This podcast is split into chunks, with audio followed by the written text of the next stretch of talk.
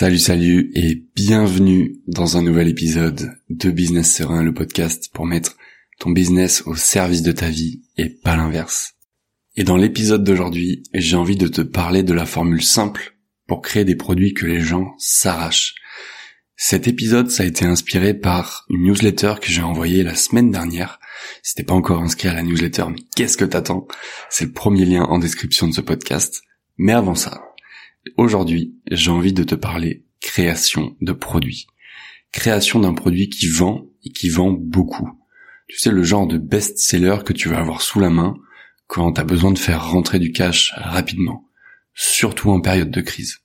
Même si j'ai un peu l'impression qu'on est en crise depuis trois ans non-stop. Bref. Ce produit, tu vas être connu et surtout reconnu pour les changements qu'il va apporter à ton audience et je vais te donner la recette en trois étapes pour créer des best-sellers dans quelques instants. Peu importe ce que tu souhaites proposer, que ce soit des produits numériques, du coaching, le problème de la plupart des entrepreneurs, c'est qu'ils font les choses à l'envers. Ils créent des produits pour eux, le produit dont eux rêvent, et au moment où ils font leur lancement, ben forcément, ça fait un flop. Je te laisse imaginer. Passer des heures mettre en boîte des vidéos après avoir fait rédiger des scripts, écrire des posts Instagram et des emails à l'appel, le tout en perdant quelques heures de sommeil et en voyant petit à petit finalement ton stress augmenter jour après jour, jusqu'au jour J. Et ce jour J, le jour en question, le jour du lancement finalement, il y a que quelques ventes timides qui viennent chatouiller ton compte bancaire.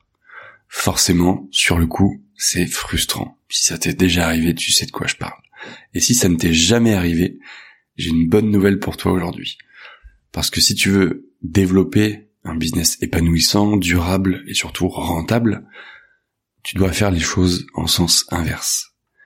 La première étape, c'est de partir de ton audience et te demander quel est le problème le plus urgent qu'elle veut résoudre.